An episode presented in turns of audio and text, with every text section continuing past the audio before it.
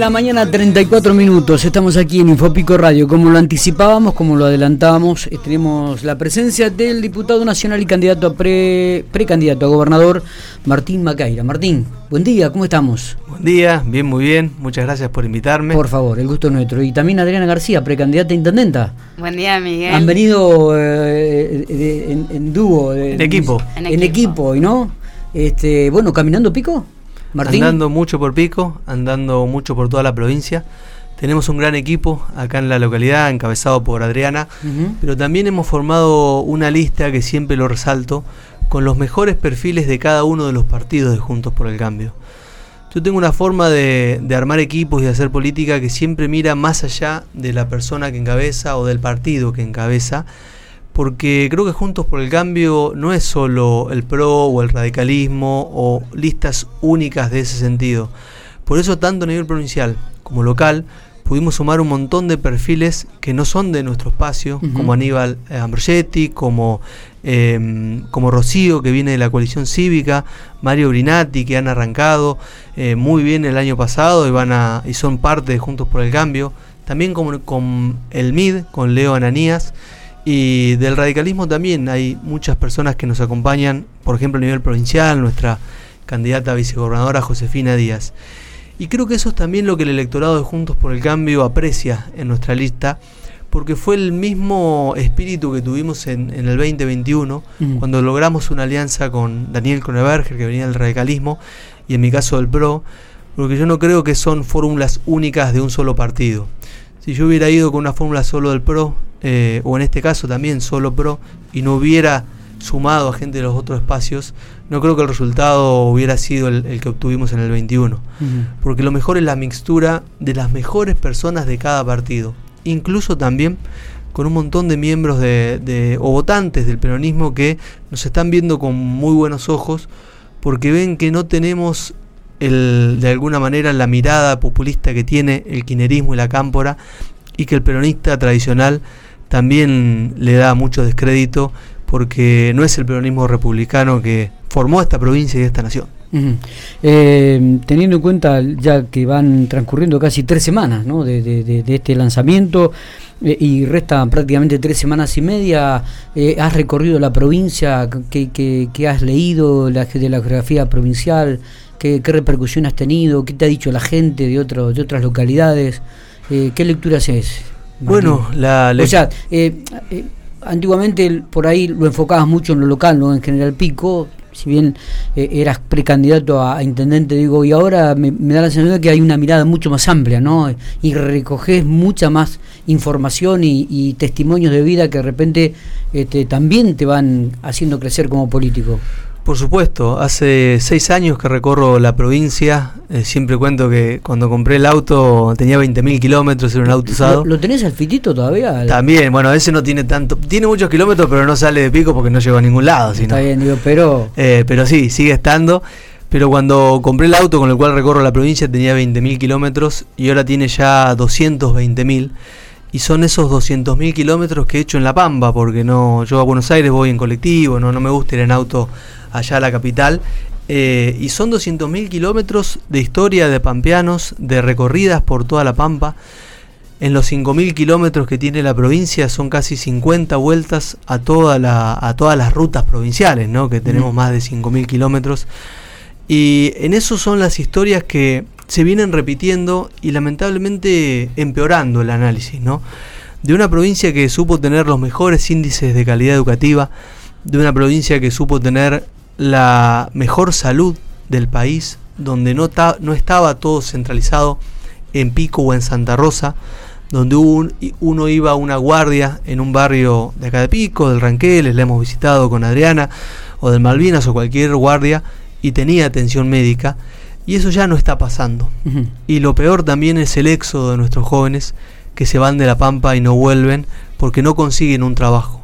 Pero la buena noticia es que podemos volver a, esa pro- a hacer esa provincia pujante, que podemos recuperar la pampa, porque tenemos la fuerza y el empuje de los pampeanos y tenemos una posibilidad única este 12 de febrero de empezar en ese cambio. Entonces me llevo la esperanza del pampeano que quiere recuperar la pampa para todos los pampeanos y que lo vamos a lograr. Eh, Adriana, estás recorriendo también eh, General Pico, en tu caso particular. Lo habíamos hablado hace dos o tres días atrás, digo, eh, y ahora lo vas a hacer, hoy en el día de hoy lo hacen juntos con, con Martín.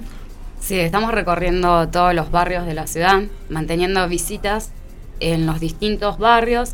Hoy vamos a estar en calle 21 y 10 con Martín, con todo el equipo, para que la gente conozca nuestras propuestas, para escuchar sobre todo. Algo que hablábamos hace unos días cuando me hacías la nota, es qué es lo que escuchamos del vecino y uno tiene que estar abierto a las críticas que el vecino le hace porque eso es lo que a nosotros nos ayuda a mejorar las propuestas, a presentarlo mejor, que el vecino se sienta confiado, que sienta que va a tener el respaldo de un municipio, que no va a estar centralizado todo el tiempo en Avenida San Martín, sino que va a ser un municipio abierto en todos los barrios y vamos a estar trabajando para los vecinos. Mm.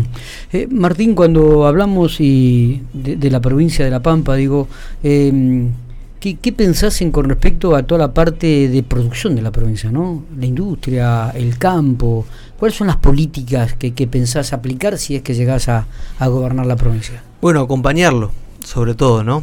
Tuvimos el otro día con la visita de Horacio Rodríguez Larreta. Sí. Eh, ya ha venido varias veces a La Pampa, incluso a Pico, y siempre tratamos de mostrarle el perfil productivo que tiene La Pampa.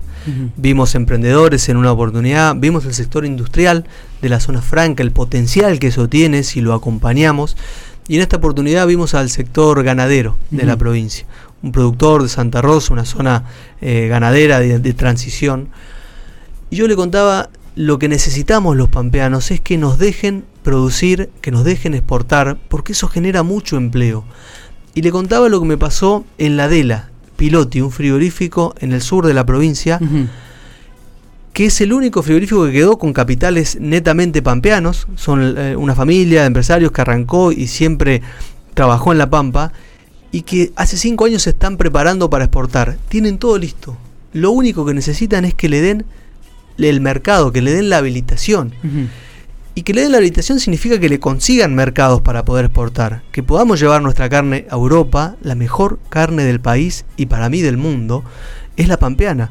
Que podamos abrirle una puerta en Medio Oriente donde están consumiendo mucho la carne argentina, que podamos competirles a todos con la mejor carne, y eso es lo que necesita el pampeano, el productor.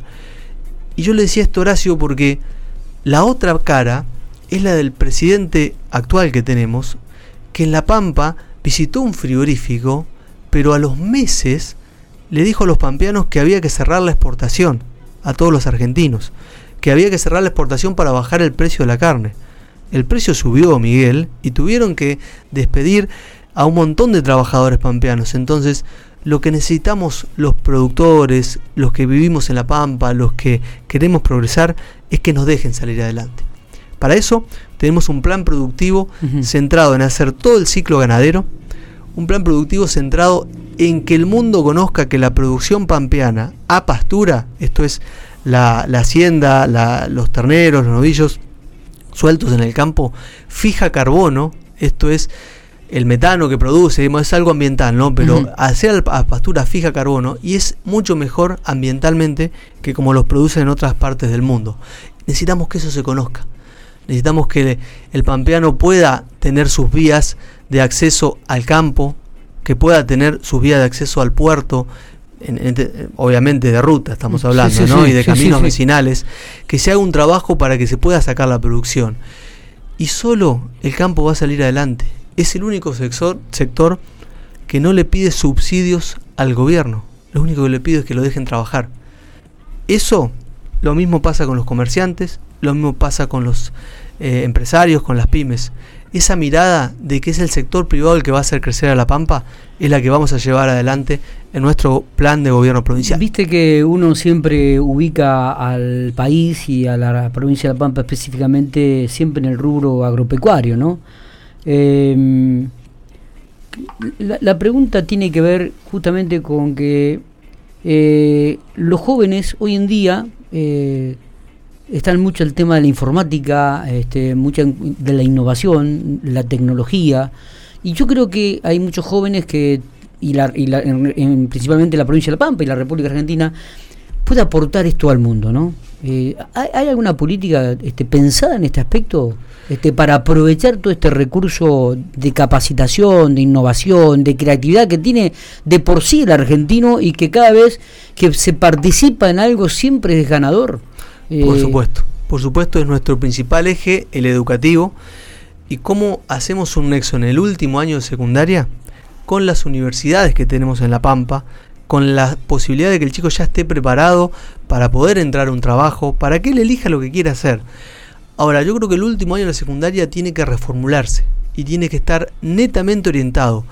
¿El último año o el sistema en sí? El sistema en sí, pero sobre todo fortalecer en el último año las prácticas preprofesionales. Mm. Porque cuando el chico ya está mirando qué hace después, si va a trabajar en un comercio, en un campo, si quiere estudiar. Y en ese nexo con el estudio, nosotros tenemos la Universidad de La Pampa con un gran potencial, con un gran potencial en ingeniería, en informática también, pero creo que no hay una política de nexo entre esa universidad y el sistema educativo pampeano. Yo creo en la interconexión entre esas dos, eh, entre esas dos instituciones, entendiendo que nuestra universidad, por supuesto, es autónoma y, y no va de la mano de lo que pase en un gobierno, pero sí pueden hablar, sí pueden dialogar. Y también fomentar el trabajo de lo que es la programación. Los chicos se pueden quedar en La Pampa trabajando para empresas de cualquier parte del mundo. Ahora lo que necesitamos es una buena conexión a Internet, que llega a muchos lados de La Pampa, pero con un ancho de banda muy bajo. ¿Qué significa esto? Que estamos viendo en la tele nuestra serie, en Netflix, y se nos cae el sistema, se nos ralentiza, se corta cuando hay una tormenta. Para eso hay que invertir, hay que invertir en fibra óptica, hay que ampliar el ancho de banda, hay que darle mucho más fuerza a nuestras redes de Wi-Fi y eso es con inversión que la tiene que hacer el gobierno, pero acompañado también de las pymes que trabajan en el cable. Y la respuesta que le han dado es que le congelan la tarifa y lo único que sucede con eso es que hay desinversión. Y después cuando se descongela el salto es tan grande que nos complica a todos después poder pagar el Internet. Eh, nos metemos en, un tema político. Eh, ¿Piensan o, que, el, PJ puede influir en la elección interna de Juntos por el Cambio? ¿Se la hago los dos, tanto en Pico como en la provincia? La única influencia es del votante. Entonces ahí creo que el que tiene el poder de decidir sobre los destinos de la provincia es el pampeano. Y estoy convencido que hay mucho votante PJ que va a querer ir a votar que va a poder ir a votar porque muchos se han desafiliado y que nos va a acompañar. Porque vemos lo que te planteaba hoy, ¿no? De cómo la Cámpora y el kirchnerismo ha cooptado a ciertas estructuras en Pico, en Santa Rosa. Por eso, por más de que algún dirigente del peronismo quiera, o del kirchnerismo, mejor dicho, quiera elegir el candidato más débil, no lo va a poder hacer, porque el votante pampeano nos va a acompañar. Yo sé que a mí me ven eh, y, que puedo ser un estorbo para el kirchnerismo en La Pampa, porque los denuncio, porque alzo la voz, porque recorro cada punto de la provincia diciendo lo que está mal, pero es mi vocación y mi compromiso con los pampeanos. Yo no fui al Congreso simplemente para calentar una banca. Voy al Congreso a denunciar las cosas que pasan en La Pampa y que no me gustan y a acompañar también y a sugerir porque no es todo denuncia, es también ofrecerles a los que hoy gobiernan nuestro plan de gestión. Como lo hicimos en 2019 cuando no nos tocó ganar en Pico, que Adriana llevó adelante muchos de esos proyectos en el Consejo Deliberante, porque era nuestra plataforma electoral. Está bien, Adriana. Concuerdo con lo que dice Martín. A, ver, sí, sí.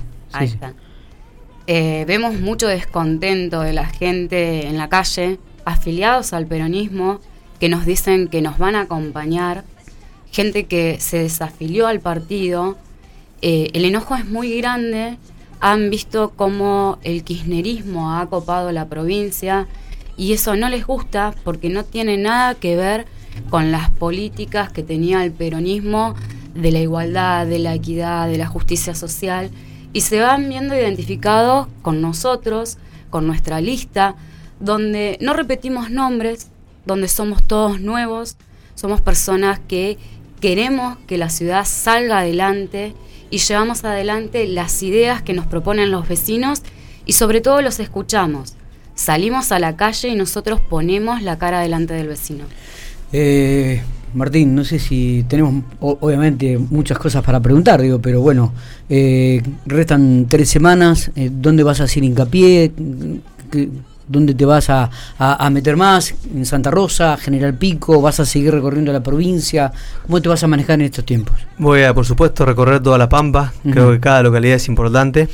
Pero Pico es la localidad que siempre me ha respaldado, es mi ciudad, es donde yo vivo, camino, recorro, donde voy al supermercado, donde me desarrollo, con lo cual siento el acompañamiento del piquense que quiere tener un gobernador de la ciudad, que quiere tener un gobernador que le dé posibilidades a Pico para crecer, que vuelva a ser esa ciudad industrial. Así que por supuesto acá es donde más pongo mi esperanza y mi esfuerzo.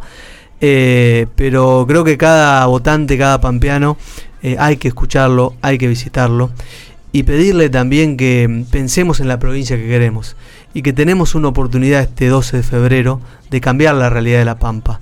Por eso le pedimos que vayamos a votar, que vayas a votar, que se puede, que vamos a recuperar la provincia para todos los pampeanos, porque tenemos lo más importante, el empuje, la fuerza de todos los que vivimos acá y que queremos vivir mejor. Adriana, ¿cuál es el mensaje final?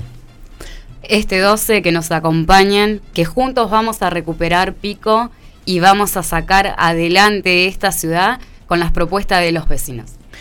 Señoras y señores, estuvimos con Martín Baqueira y Adriana García, precandidato a gobernador, precandidata a intendente Juntos por el Cambio. La interna es el 12 de, febrero, ¿eh? así que seguramente lo seguiremos teniendo en algún momento aquí a través de Infopico Radio y por supuesto a través del sitio de Infopico gracias por venir. Gracias. Buena jornada. Muchas gracias.